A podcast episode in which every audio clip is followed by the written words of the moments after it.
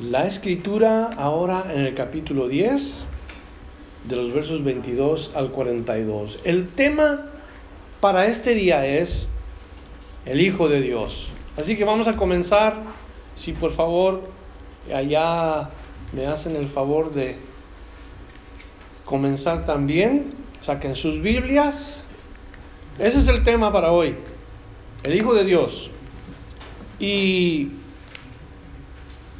quiero que aprendamos varias cosas en este punto. Vamos a aprender varias cosas que el Hijo de Dios es o hace para los que han creído en Él. El Hijo de Dios no es o hace para la gente que no cree en Él. O bueno, es el Señor para todos, creyentes o no creyentes, pero no beneficia al incrédulo el que Cristo es el Señor. El incrédulo no cree en Él y por consiguiente pues no puede recibir beneficio de esa realidad. La semana pasada aprendimos acerca del buen pastor. Dice como más o menos para introducirle yo a usted esto, el título El buen pastor no se le aplica a nadie más más que a Jesús. Hoy tenemos otro título que es el Hijo de Dios y ya sabemos que este no es nadie más más que Jesús. Vimos la semana pasada de cómo el buen pastor tiene una relación especial con sus ovejas y qué es lo que hace para ellas. Nos dijo la palabra de Dios que el buen pastor su vida da por las ovejas. Esto nos habla de una relación de amor de Él con nosotros. Alégrate que Dios te ama. Alégrate que Él te ama particularmente a ti por, por nombre, individualmente, con un amor especial. Hoy en nuestro texto tenemos a Jesús siendo ahora o presentado a nosotros como el Hijo de Dios. Y este es como el, el apóstol Juan presenta en su evangelio a Jesús como el Hijo de Dios. Otros evangelios lo presentan como el siervo, como el heredero del trono, como el Hijo del hombre, pero aquí Juan lo presenta como el Hijo de Dios. Ese es el tema para hoy. Apunte, prepárese, vamos a, a comenzar en este día con el versículo 22. Se celebraba entonces la fiesta de la dedicación en Jerusalén. Era invierno. Lo primero que nos dice el versículo 22, y habiendo dado la introducción al, al estudio hoy, ya sabemos cuál es el tema, el Hijo de Dios. Nuevamente leo el versículo, se celebraba entonces la fiesta de la dedicación en Jerusalén. Era invierno. Había varias fiestas, particularmente en la nación de Israel, que todos los varones tenían que atender o que toda la nación debía de celebrar. La fiesta de la dedicación de la que se conoce en el pueblo judío como Hanukkah. En, nuestro español se pronunciaría Hanukkah. No, no es una señora, es, es, un, eh, es una fiesta y es la fiesta de luces o la fiesta de las luminarias. En una celebración que comienza más o menos por el 25 de noviembre, según el calendario judío, se extiende por ocho días corridos y hasta el 2 de diciembre eh, se extiende. Uh, ¿Cuál es el, el inicio de esta fiesta de Hanukkah o Hanukkah, como le acabo de mencionar en español? Pues el inicio tiene dos hechos conectados. Uno, la independencia de los judíos con respecto a los griegos y la otra, la purificación del segundo templo de Jerusalén. Estos hechos fueron o tomaron lugar en el tiempo de los macabeos.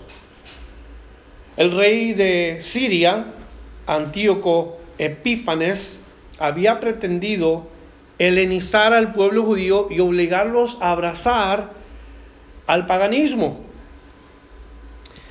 Por aquel entonces se levanta un líder, Judas Macabeo, y él había logrado llamar la atención del pueblo judío para levantarse contra los asirios. Levantaron una batalla contra ellos y aunque la lucha era dispareja, la batalla era entre muy pocos judíos y toda la nación de Siria, entonces eh, de alguna manera milagrosa Dios comenzó a, expulsar a los, a los griegos seleucidas y recuperar el control del segundo templo de Jerusalén. Esto es histórico, está escrito en la Biblia católica bajo Macabeos. Es histórico, no es inspirado por el Espíritu Santo, por eso nosotros no tenemos en nuestras Biblias estas historias, pero sí está en el libro de los Macabeos en las Biblias católicas. Y por eso creemos que eso debe de ser importante, no necesariamente algo que, sea inspiración del Espíritu, pero sí histórico. De acuerdo a los relatos del Talmud, cuando los macabeos regresaron a Jerusalén encontraron el templo profanado, había profanación del templo y esto les causó una ira a ellos y unos celos del Señor que Dios honró. Había un, un artefacto en el templo llamado el menora que venía siendo lo que ustedes ven a mi lado izquierdo, el candelero que se encontraba en el templo, esos son menoras. Y tenía siete brazos que debían de permanecer encendidos todo el tiempo, pero estaba apagado y contenía muy poco aceite consagrado. Era suficiente solamente para un día este aceite. El proceso de purificación duraba ocho horas para que esto se tomara lugar, pero los macabeos prefirieron encender en cuanto más pronto mejor la luz del menora y sorprendentemente el menora se mantuvo encendida exactamente durante el mismo tiempo de la pelea entre ellos y los sirios. Y derrotaron a los sirios. Algo que debía de durar un solo día, milagrosamente duró los ocho días la batalla. Entonces el pueblo, para agradecer este milagro, hicieron una fiesta nacional en forma de dedicación, en forma de acción de gracias. Se convirtieron en defensores de la fe judía y posteriormente también los antepasados tomaron eh, o continuaron con esta celebración. Eso es significativo para lo que estamos aprendiendo hoy. Jesús el Hijo de Dios Jesús el Hijo de Dios está en el templo. ¿Cuántos creen eso? Está, está entre, los, entre el cuerpo de, Cristo, en la iglesia de Cristo. Él está en medio de nosotros. Nos dice la palabra de Dios que Juan cuando vio la visión vio a Jesús en medio de los siete candeleros. Los siete candeleros eran una representación de las siete iglesias. Ahí está Cristo en medio de ellos, el Hijo de Dios. Entonces, significativo la celebración. En esta celebración había un recordatorio de la lámpara que no se apagó por los ocho días. Como quien dice, estaba simbolizando Jesús el menora o el manora que estuvo en el templo en aquella ocasión. Jesús dijo, yo soy la luz del mundo. Y en esas fechas fue cuando Jesús entró al templo. Verso 23, y Jesús andaba en el templo por el pórtico de Salomón. Jesús andaba en el templo por el pórtico de Salomón. Es también importante lo que nos enseña este versículo. Primero, el Hijo de Dios nos ilumina a los hombres. Él es la luz del mundo. En Juan capítulo 1, de los versos 4 al verso 9, solamente regresamos unas cuantas hojas hacia atrás para ver al capítulo 1 y vamos a leer versículos 4 al 9. Note conmigo lo que dice Juan capítulo 1 versos 4 al 9. Comienza diciendo, en él estaba la vida y la vida era la luz de los hombres y la luz brilla en las tinieblas y las tinieblas no la comprendieron. Vino al mundo un hombre enviado por Dios cuyo nombre era Juan. Este vino como testigo para testificar de la luz a fin de que todos creyeran por medio de él. No era él la luz, sino que vino para dar testimonio de la luz. Existía la luz verdadera, que al venir al mundo alumbra a todo hombre. En el mundo estaba, y el mundo fue hecho por medio de él, y el mundo no le conoció. Al que lo conoce, Dios lo ilumina. Al que no lo conoce o no lo quiere conocer, está en tinieblas. No puede ver. Entonces, el Señor, el Hijo de Dios, Jesús, vino para iluminar a los hombres, de acuerdo a lo que la palabra de Dios nos enseña. Por eso cuando entra Jesús al templo podemos meditar, si se está celebrando la fiesta de las luces, Jesús sin duda representa en este templo al menora, la lámpara con los siete brazos, el que se mueve en medio de las siete iglesias, el que está presente como la luz entre nosotros. Por eso podemos ver. ¿Cuántos dan gloria a Dios? ¿Nadie? Por eso es que nosotros podemos ver, porque ahora Jesús está en medio de nosotros. Literalmente Jesús entraba a su propia casa.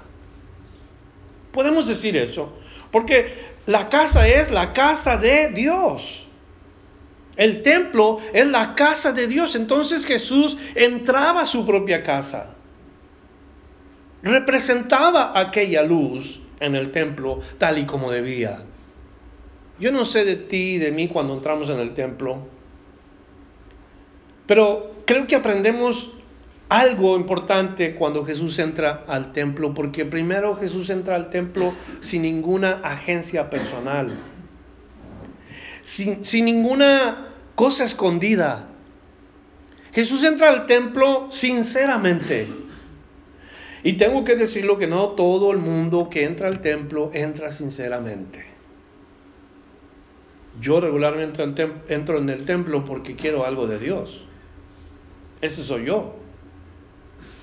Pero Jesús, el Hijo de Dios, entra porque Él tiene algo para mí. Fíjese el, contraste. Yo entro porque quiero algo de Él. Él entra porque tiene algo que dar. Qué diferencia, ¿verdad? Yo entro tal vez al templo por costumbre, pero el Hijo de Dios entra con devoción, con la intención de orar, como aquella vez cuando entró y vio a toda la gente haciendo su negocio y lo sacó y dijo, la casa de mi padre, casa de oración, será. Ustedes lo han hecho en juego de ladrones. Entonces Jesús entra al templo entendiendo que es una casa de oración, entra con devoción. Yo entro quizás al templo sintiéndome obligado, pero el Hijo de Dios entra voluntariamente.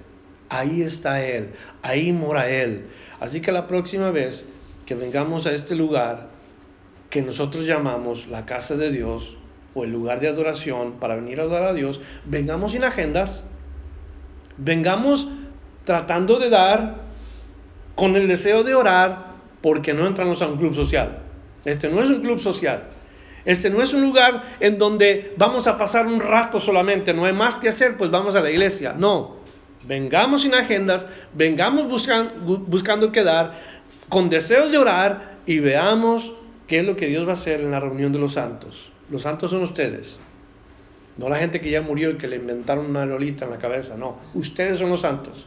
Todo cristiano es el santo. Cuando la iglesia se reúne, vengamos con ese deseo. ¿Qué puedo hacer yo? ¿Qué puedo ofrecer? ¿Qué me ha dado Dios a mí para edificar el cuerpo de Cristo? Ahora, ¿dónde es donde entró? entró por el pórtico de Salomón. Jesús entra por el pórtico de Salomón. El templo de Herodes es un templo enorme, construido con grandes piedras, con varios pórticos. Jesús escoge entrar por el pórtico de Salomón.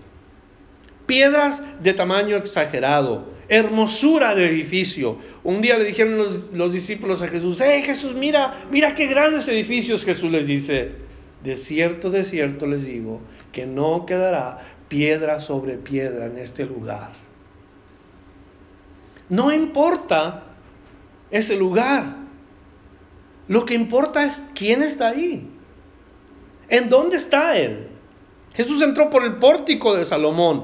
En el pórtico de Salomón se hicieron varios milagros que están escritos en la palabra de Dios. Allí fue Pedro y Juan a orar por un paralítico y fue sanado. Allí oraron los apóstoles y hubo señales y prodigios. Es más, en el pórtico de Salomón, el nombre Salomón significa rey de paz. Escúcheme, simbólico que Cristo entrara por el pórtico de Salomón, rey de paz. Jesús es nuestro shalom, paz, nuestro rey de paz. Dice la misma palabra de Dios que se nos ha hecho a nosotros sabiduría, redención y justificación por medio de Jesucristo. Sabiduría. ¿Cuál es una de las características o, adjetivos que se le dan a Salomón? Que no hubo un hombre más sabio que él en todo el, todo el tiempo ni habrá otro más sabio que él, excepto quién? Cristo, porque él dijo, he aquí más que Salomón, rey de paz. Simbólicamente, que Jesús entre por allí significa Jesús entrando a nuestro pórtico o por la puerta donde debe de entrar Jesús. Acuérdense que Él no es salteador, Él entra por la puerta. ¿Cuál puerta? Cuando uno oye ese toquido, es un toquido que Dios hace en nuestro corazón cuando nos habla con su palabra y nos dice, déjame entrar. Si me dejas entrar, tendremos comunión y haremos cena contigo, mi Padre y yo. Entonces Jesús toca la puerta, al pórtico podemos decir. Y si tú le abres, ¿qué trae lo primero que trae a tu vida cuando Jesús entra? Trae paz. Trae una paz que nosotros necesitábamos que queríamos nosotros encontrarla de haciendo esto y haciendo aquello, esta religión, esta cosa, esta obra, y nada de eso traía paz a nuestra vida. Quisimos cumplir con la ley, con los requisitos de la religión, y nada trajo paz a nuestra vida hasta que Cristo vino a nuestro corazón. Bendito sea Dios, que nos trae shalom, nos trae paz. Entonces, Jesús el Hijo de Dios trae paz a nuestro espíritu. El punto importante del que Jesús haya entrado por el pórtico de Salomón al templo. Tú eres templo del Espíritu Santo. Tú eres el templo en donde mora Dios. Entra Jesús y hay una paz que sobrepasa todo entendimiento. Gracias a Dios. Por eso que hace el Señor. Verso 24. Entonces lo, rodearon los judíos y le dijeron, ¿hasta cuándo nos tendrás en suspenso? Si tú eres el Cristo, dínoslo abiertamente. Eso es lo que, lo que dicen los judíos que le rodean. Estos hombres sonaban desesperados, parece que tenían deseos de oír que Jesús era el que ellos estaban esperando. Quizás estaban deseando saber si iba a comenzar la rebelión contra el imperio romano. Porque si él era el Mesías y decía, decían que sí, yo soy el Mesías, entonces ellos se levantarían en armas junto con el Mesías, porque eso es lo que estaban esperando. Al revolucionario, al que iba a cambiar la situación física, emocional de su nación. Querían oír que él era el Mesías, pero por otra parte también querían oír que él dijera que era el Mesías para llevarlo y acusarlo delante de Pilato para que hubiera una razón por la cual Cristo muriera, para que fuera ejecutado. Pero vamos a investigar un poquito más lo que nosotros acabamos de leer. Dinos si tú eres el Cristo abiertamente. Cristo. Este no es el apellido de Jesús. Mucha gente piensa que Jesús así se apellida. Jesús Cristo. Pero no. No se llama Jesús Cristo. Jesús, eh, no, por sea, no podemos decir es como usarlo como apellido del Cristo. Alguien sugiere esto y está fuera de lugar. Jesús es su nombre, pero Cristo es el título de su misión. Jesús es su nombre y Cristo es el título de su gran misión, vamos a ponerlo así, porque no solamente fue una misión, su gran misión. Título que solamente describe a una persona, al Hijo de Dios, el Cristo. La palabra griega Cristo, Cristos, quiere decir ungido. Es la misma palabra que encontramos en hebreo para referirnos al Mesías. Cristo o Mesías significa lo mismo, ungido. Si los judíos estaban esperando el ungido de Dios para que trajera una paz, porque cuando Cristo venga por segunda vez, va a establecer un reino milenial, un reino de paz. Quiere decir, se va a encargar de todos sus enemigos y cuando los derrota, establece un reino de paz. Pero tú y yo no tuvimos que esperar a eso. Cristo ya hizo en nuestro corazón la paz. Ya trajo la paz, gloria a Dios. Ya tenemos paz para con Dios por medio de Jesucristo. Nuestra fe está en Él. Sin embargo, ellos esperan a un Cristo que venga y establezca una paz física, cuando lo que necesita el pueblo judío es una paz espiritual. Dios quiere comenzar a trabajar de adentro hacia afuera. ¿En qué tenemos nosotros? Nosotros tenemos en la palabra de Dios, vino a ellos, nos dice Juan, a los suyos vino y los suyos no le recibieron. Vino a su misión, la misión, la gran misión de morir por el pueblo de Israel para salvarlo de su pecado. Eso fue lo que dijo el ángel a María. Y ellos no creyeron en Jesús, como lo vamos a ver hoy. Para ellos Jesús no fue el ungido, porque no creyeron en él. Entonces Jesús, el Hijo de Dios, es el Cristo, el ungido. ¿Cuántos creen eso? ¿La iglesia de Cristo cree eso? ¿Sí o no? Claro. Vamos a seguir leyendo porque la, la, enseñanza se va a conectar con lo que voy a continuar leyendo. Entonces, verso 25 hasta el versículo 30. Jesús les contestó, se lo he dicho y no creen. Las obras que yo hago en nombre de mi Padre, esas dan testimonio de mí, pero ustedes no creen porque no son de mis ovejas. Mis ovejas oyen mi voz, yo las conozco y me siguen. Yo les doy vida eterna y no perecerán jamás y nadie las arrebata de mi mano. Mi Padre me las ha dado, es mayor que todos y nadie las puede arrebatar de las manos del Padre. Yo y el Padre, uno somos. ¿Qué acabamos de leer? Pues varias cosas rápidamente. Comenzamos si lo que dice Jesús, si les he dicho, no creen, entonces ese es su problema. La gente reconoció que Jesús era hijo de José y de María, pero no creyeron que era hijo de Dios. ¿Cómo se llama esto? Se llama incredulidad. Y ese es uno de los pecados que mucha gente tiene en su vida. La incredulidad de los hombres. Por eso no reciben milagros, por la incredulidad. Por la incredulidad, por la falta de fe, Dios no obra. Dios no es reconocido entre los judíos.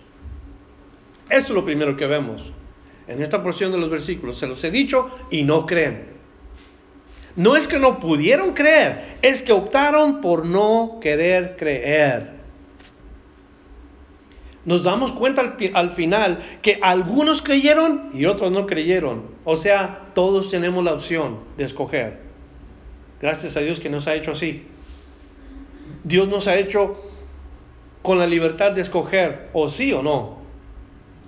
O creemos en el Señor o no creemos en Él.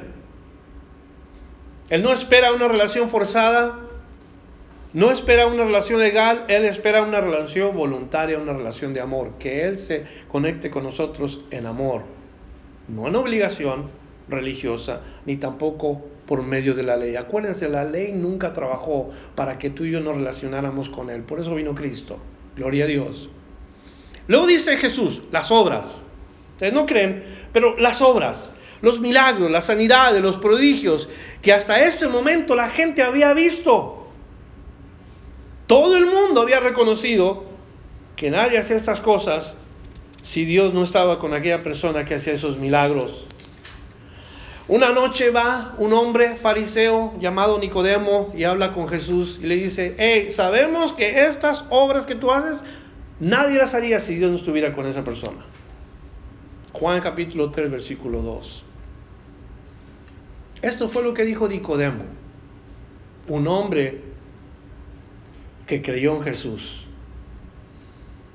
Y esas obras fueron descritas por él mismo. Vamos a leerlas, si usted me acompaña, estas obras que, que Jesús habla. Y nos regresamos al Evangelio de Lucas y vamos al capítulo 4. Note lo que dice en el capítulo 4, versículos 16 en adelante. Note conmigo. Hablando de las obras, no creyeron en Él porque quizás nació para ellos en su manera de pensar de fornicación. María y José no estaban casados cuando ya estaba embarazada María. ¿Recuerdan esto? Entonces para ellos Jesús era una persona que había nacido de, un, de una fornicación. Pero sabemos que no es así. Sin embargo, las obras que Jesús habla, dice por esto, por las obras, traten de ver si son de Dios o no. Verso 16 llegó a, Nazaret donde se había criado y según su costumbre entró a la sinagoga el día de reposo y se levantó a leer. Ese es Jesús, el que está por leer. Le abrieron el libro del profeta Isaías y abriendo el libro halló el lugar en donde estaba escrito. Y comienza a leer esto. El Espíritu del Señor está sobre mí porque me ha ungido para anunciar el Evangelio a los pobres. ¿Se acuerdan la palabra ungido? ¿Qué es la palabra ungido? Cristo.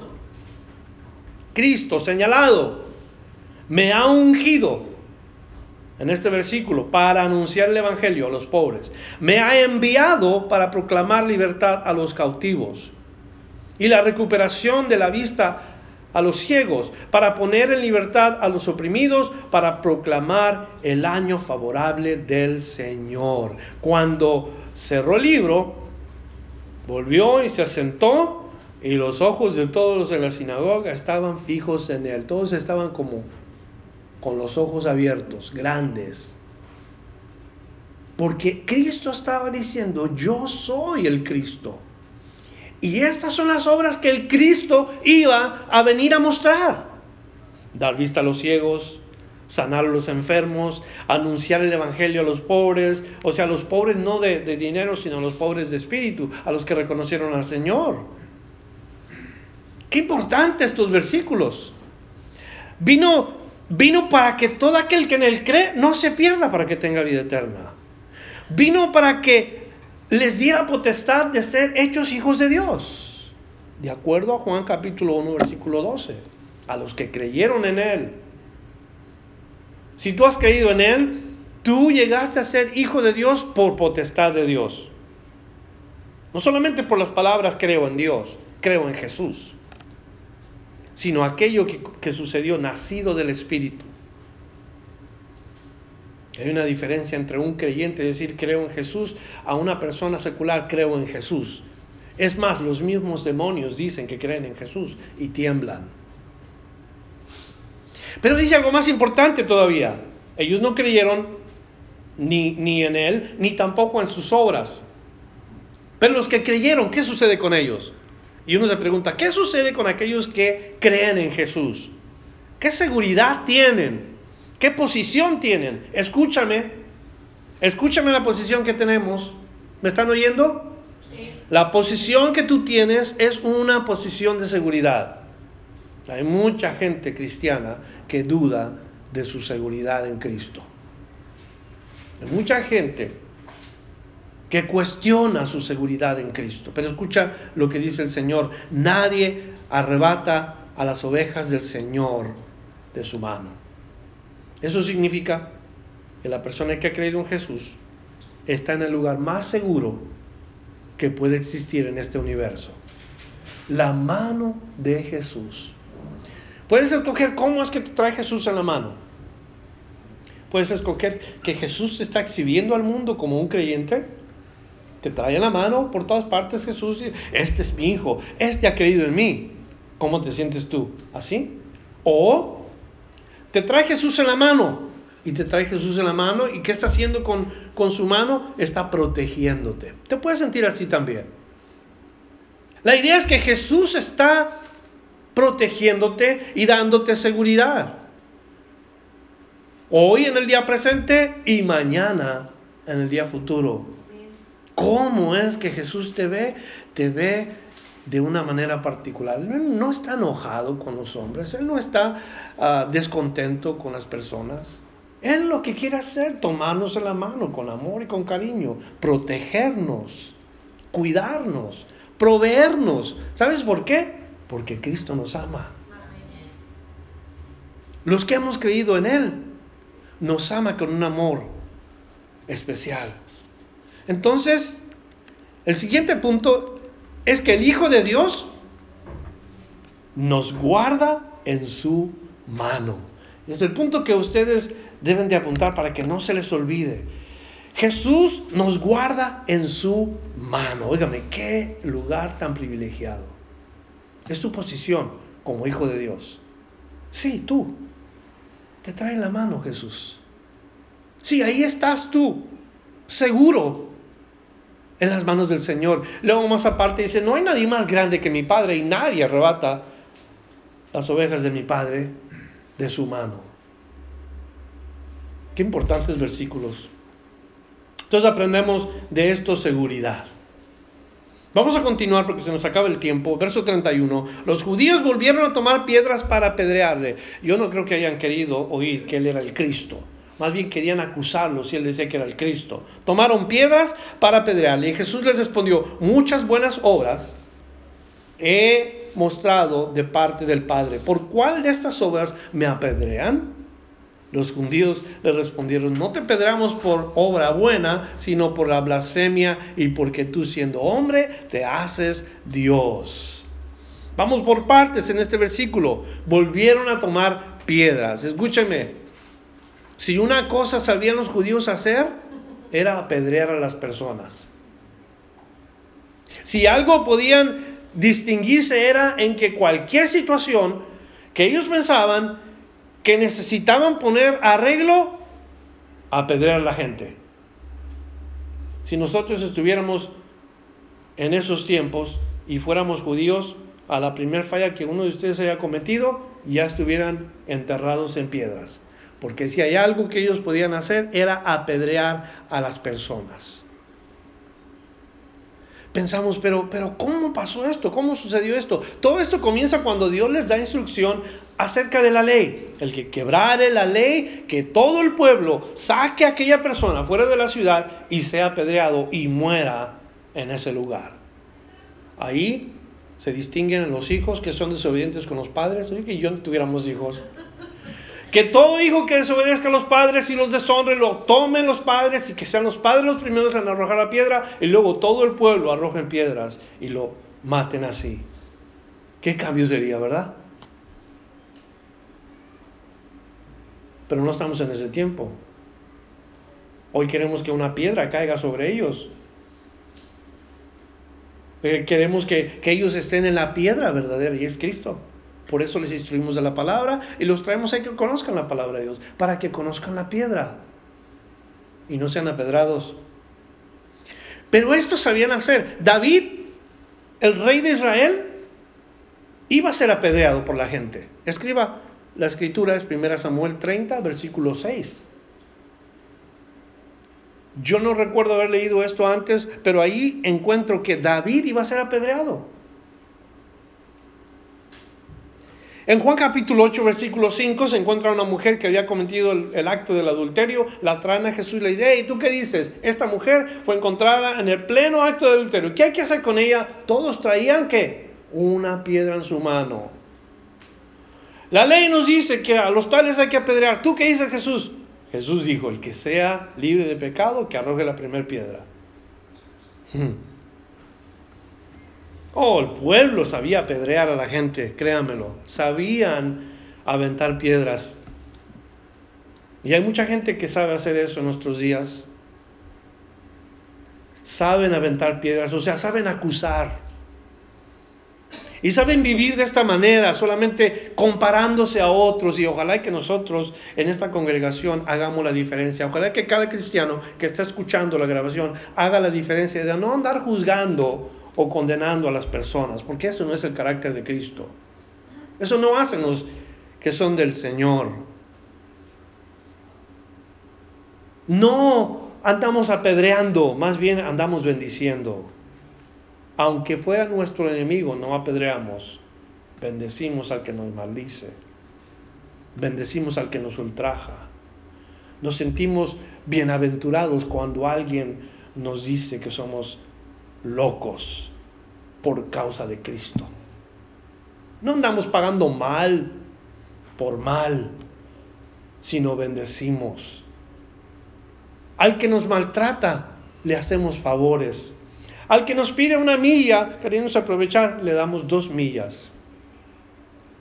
Así es la cosa en el cristianismo. Pero ellos cuando, cuando Jesús dijo esto, tomaron piedras. Jesús dice, yo soy el Hijo de Dios. El Padre y yo, uno somos. Y esa es la razón por la que lo querían apedrear a él. Le dice, no te vamos a apedrear por ninguna cosa más que porque has dicho tú que eres igual que Dios. Para ellos era blasfemia. Nunca antes alguien había dicho que era el Hijo de Dios en la historia de la humanidad. Nadie había dicho que era el Hijo de Dios, el ungido, el Cristo.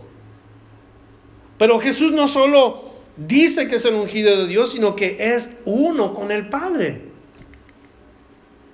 No solamente se describe como el Cristo, sino como Dios, Dios mismo. ¿Para qué hace esto Jesús? Para ver en dónde está el corazón de los hombres. No sé si puse este punto, creo que sí, pero Jesús nos pide fe en Él.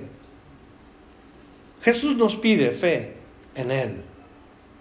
¿Qué creemos de Jesús? ¿Qué, ¿Qué, es lo que conocemos de Jesús? No voy a preguntar a usted cómo es que vamos a, recibir esto si no lo entendemos. Por favor, no piensen entender algo para recibirlo. Hay muchas cosas en la Biblia que yo no entiendo, pero porque no las entiendo, no dejan de ser la verdad.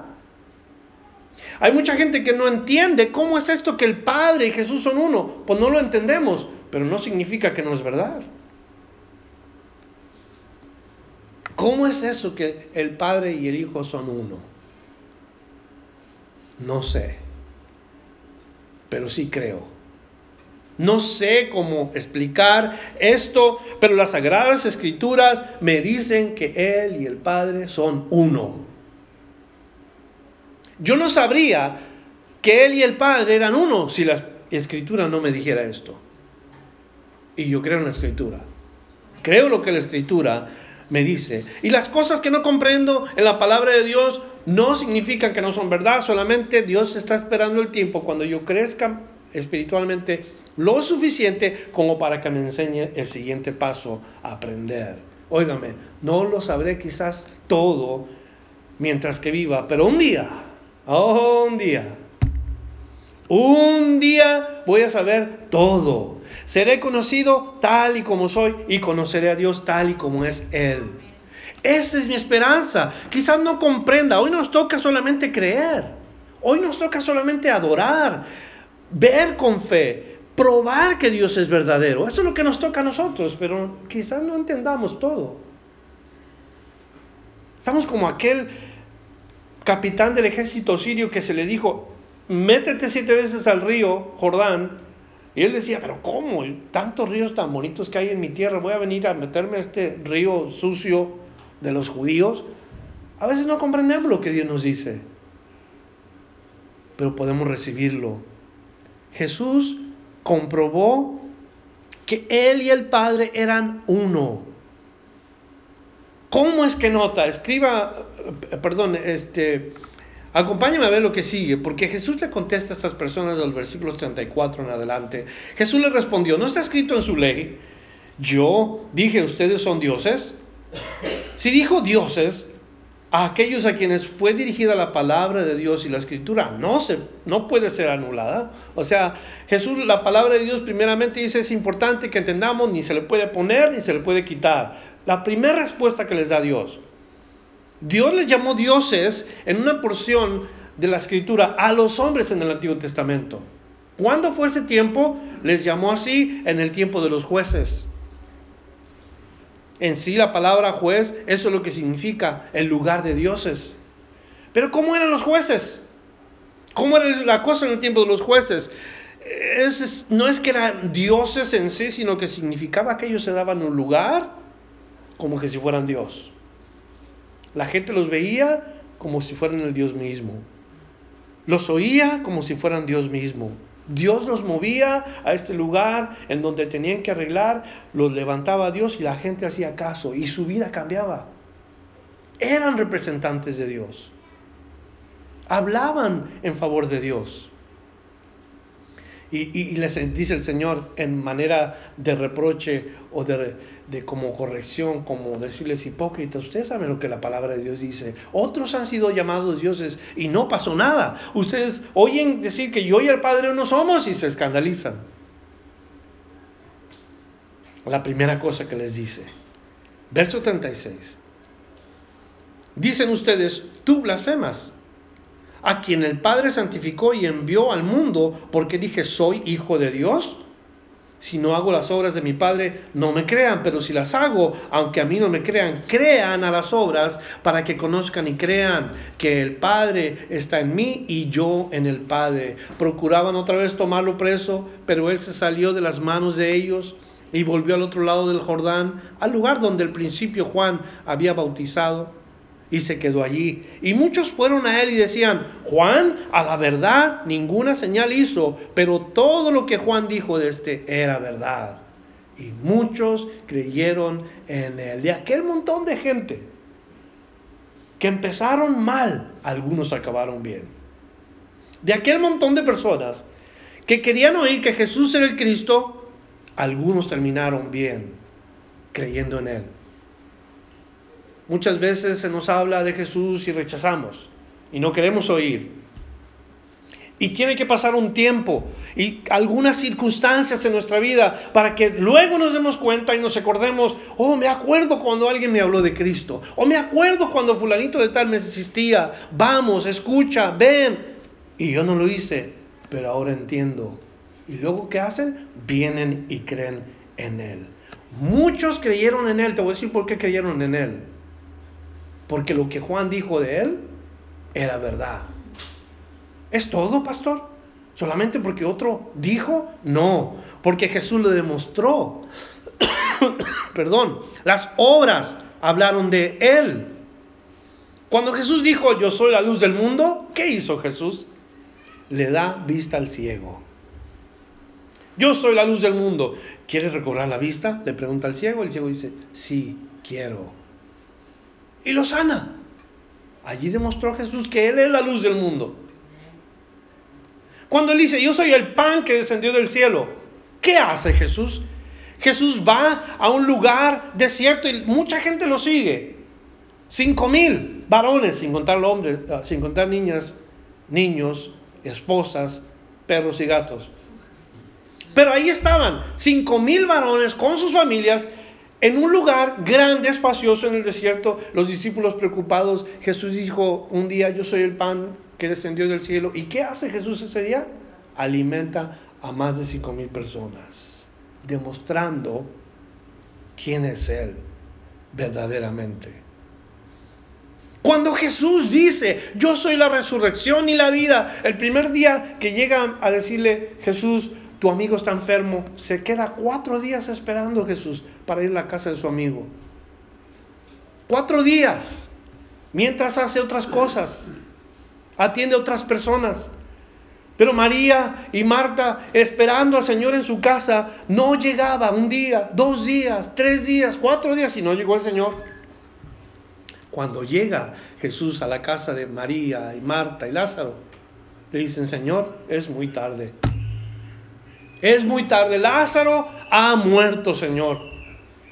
Y entonces cuando nosotros oímos y cuando vemos esto en la palabra de Dios, el milagro se hace todavía aún más grande. Porque Jesús dice, yo soy la resurrección y la vida. El que creyera en mí, aunque hubiera muerto, vivirá. ¿Y qué grita Jesús desde afuera de la tumba de, de Lázaro? Sal, Lázaro. Y Lázaro sale con todo lo que le habían puesto, quizás colgándole por el cuerpo, porque ya el cuerpo se había empezado a podrir. Ya olía, dijo Marta, ya huele. ¿Qué vas a hacer, Señor? pero Él es la resurrección y la vida y lo demuestra regresándole a la vida a Lázaro. Escúcheme, el último punto. Él es el que dice ser.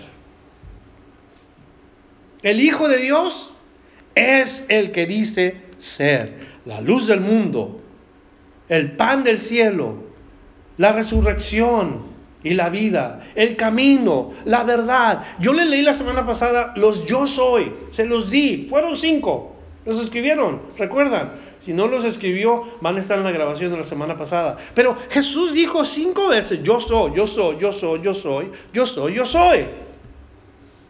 Él es todo para nuestra vida. Yo no sé qué tanto andamos buscando en este mundo.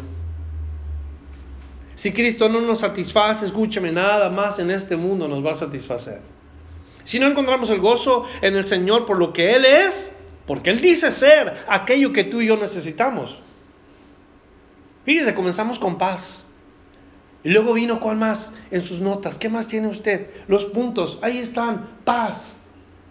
Iluminar. Guardar en su mano o seguridad. Fe en Él. O sea, todo lo que Él es. Eso es lo que Dios se convierte para ti en tus días. Por la escritura solamente concluyo con decirles que Juan, el mismo escritor del Evangelio, dio testimonio acerca de qué fue lo que dijo Jesús de sí mismo. Fíjese lo que dice en Apocalipsis capítulo 1 versículo 8. Él dice, yo soy el alfa y la omega. El alfa y la omega son las primeras y la última, la primera y la última letra del abecedario griego. Todo lo que hay entre la primera letra y la última letra del vocabulario griego, yo soy, dice Cristo.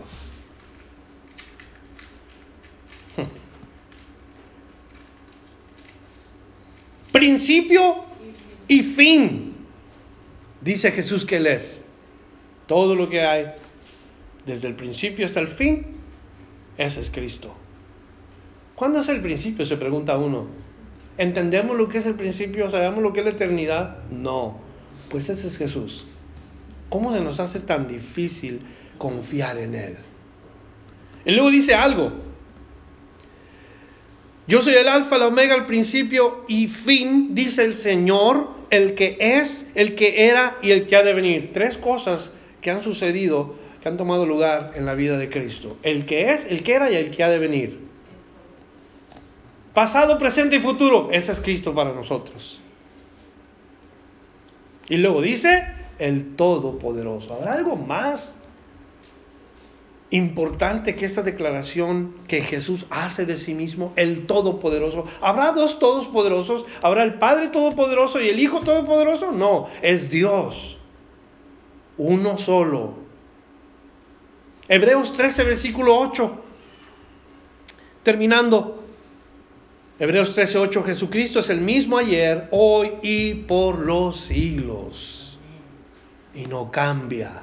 Y seguirá siendo Jesús. Y estará allí para nosotros. Será el Todopoderoso. Será el Alfa. Será la Omega. Será el principio. Será el fin. Hermano en Cristo, hermana en Cristo. No te falta nada. Nada.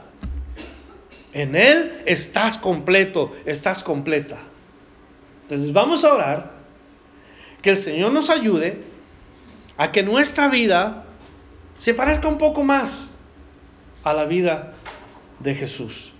Seguir sus pasos, como nos dice la palabra de Dios, que Él guía nuestra senda, que nos da su espíritu para recibir la ayuda la que viene al lado, el Paracletos, el Espíritu Santo, el Consolador, el que nos dice, esto glorifica al Señor, esto no glorifica al Señor, el que nos ayuda con el tiempo de prueba, el Espíritu Santo que está ahí al lado de nosotros, el Consolador, eso es lo que quiere decir Paracletos, el que está al lado de uno, ayudando.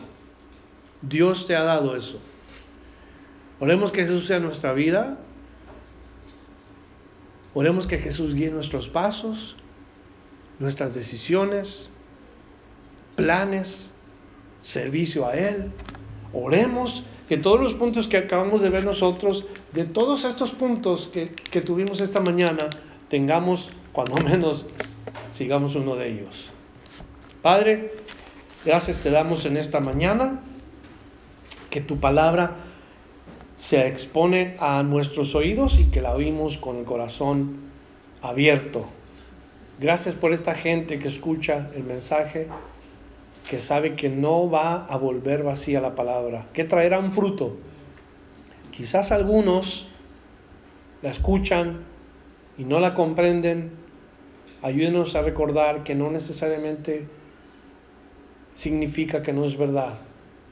Y el día de mañana, cuando maduremos y entendamos la palabra, Señor, ayúdanos a, con un corazón alegre, decir gracias, Señor, porque me has revelado tu verdad. Te ruego que en este día vayamos confiados, vayamos gozosos a seguirte sirviendo de la manera como tú nos uses hoy. Quizás decimos vamos a ir a comer, pero ahí en ese lugar quizás haya alguien o quizás nos dé la oportunidad de compartir con alguna otra persona un plato de comida. O quizás cuando regresemos a casa, al vecino, o no sé cómo, Padre, en qué manera nos vas a usar, pero nos ponemos en tus manos y nos disponemos para que tú nos uses. Gracias te damos porque tú eres el Hijo de Dios. El Hijo de Dios que eres todo para nosotros. Recibe la gloria y la honra en el nombre de Jesús. Amén.